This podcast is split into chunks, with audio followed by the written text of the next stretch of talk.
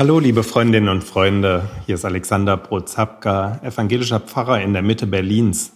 Und ich freue mich, dass ihr bei einer neuen Episode meines spirituellen Podcasts von guten Mächten wieder dabei seid. Diesmal etwas anders. Corona bedingt in der Quarantäne, nicht im Studio, sondern von zu Hause aus. Also entschuldigt bitte die Qualität, wenn es nicht ganz so gut sein sollte. Aber egal wie, Weihnachten steht vor der Tür. Am Sonntag ist der vierte Advent. Kommende Woche dann Heiliger Abend. In diesem Jahr wohl für die meisten von uns ganz anders als gewohnt. Einige werden vielleicht froh sein, dem ganzen Stress, der für viele mit Weihnachten verbunden ist, entgehen zu können. Sich nicht mit der nervenden Familie auseinandersetzen müssen und gute Miene zum bösen Spiel zu machen. Andere werden es schmerzlich vermissen, nicht mit Freunden und Familie zusammen sein zu können oder ganz ungezwungen in die Kirche zu gehen und zu feiern.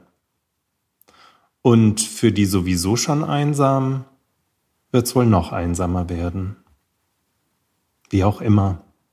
Hinter dem Trubel von Weihnachten blitzt bei den allermeisten eine Sehnsucht auf, die gar nicht so leicht in Worte zu fassen ist. Es ist eine Sehnsucht nach Tiefe, nach Ruhe und Frieden, eine Sehnsucht nach Liebe und Harmonie, eine Sehnsucht nach der kindlichen Unbefangenheit, dem Staunen über all das, was uns in dieser Welt so umgibt.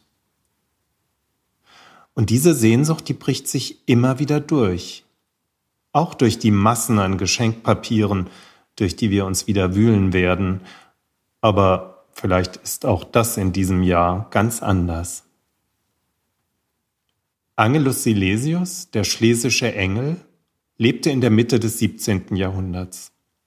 Eigentlich hieß der aus Breslau stammende Lyriker, Theologe und Arzt Johannes Scheffler. Weil ihm die protestantische Kirche zu verkopft und vernunftsmäßig erschien, konvertierte er zum Katholizismus. Er verfasste viele tief religiöse, der Mystik nahestehende Epigramme, die in wenigen Sätzen ganz Wesentliches zum Ausdruck und auf den Punkt bringen. Auch das folgende Weihnachtsepigramm, dem man, finde ich, seine über 350 Jahre so gar nicht anmerkt.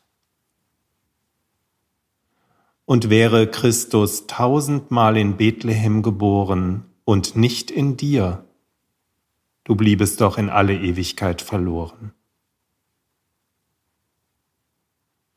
Viel zu viel Essen in diesen Tagen, Geschenke, Familienbesuche. Für die einen ist das alles schön, für die anderen eher schaurig. Manches lässt man vielleicht lieber nicht allzu nah an sich herankommen. In diesem Weihnachten 2020, da spüren wir aber vielleicht aus der Distanz heraus, die wir halten müssen, noch einmal mehr was sich da tief hinter Weihnachten mit seinen Bildern auftut. Von Hirten auf dem Feld, Maria und Josef im Stall und der Krippe, in der das Christkind zur Welt kommt. Im hintersten Kaff dieser Welt und unter erbärmlichsten Umständen. Ganz tief in mir spüre ich doch diese Sehnsucht nach dem, was in der Botschaft von Weihnachten durchschimmert. Und das ist zeitlos und menschheitsverbindend. Und wäre Christus tausendmal in Bethlehem geboren und nicht in dir, du bliebest doch in alle Ewigkeit verloren. Liebe Freundinnen und Freunde, am Ende ist es doch gar nicht so entscheidend, was damals vor mehr als 2000 Jahren so wirklich passiert ist. Das sind Bilder. Bilder, die eine andere Welt eröffnen, jenseits vom Alltag, der mich umgibt. Aber wenn das nur Bilder bleiben, nur so eine nette Geschichte, die ich mir vielleicht wie manche Märchen anhöre, dann kann da auch gar nichts passieren.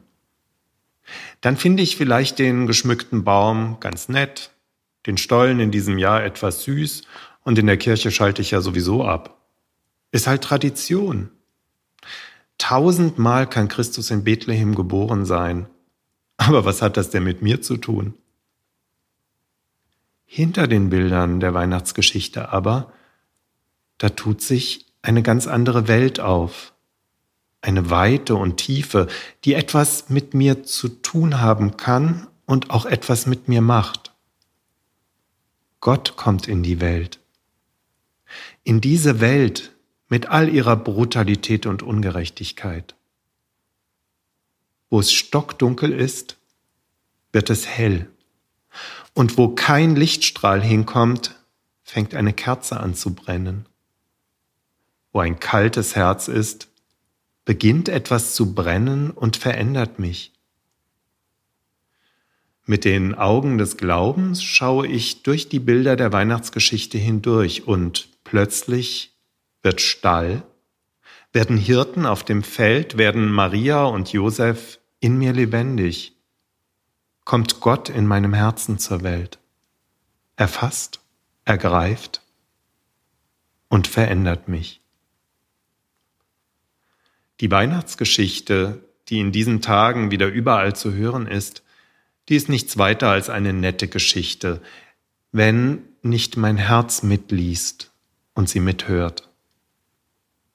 Die Weihnachtsgeschichte kann etwas in mir zur Welt bringen, das viel größer und viel mehr ist, als ich erträumen kann.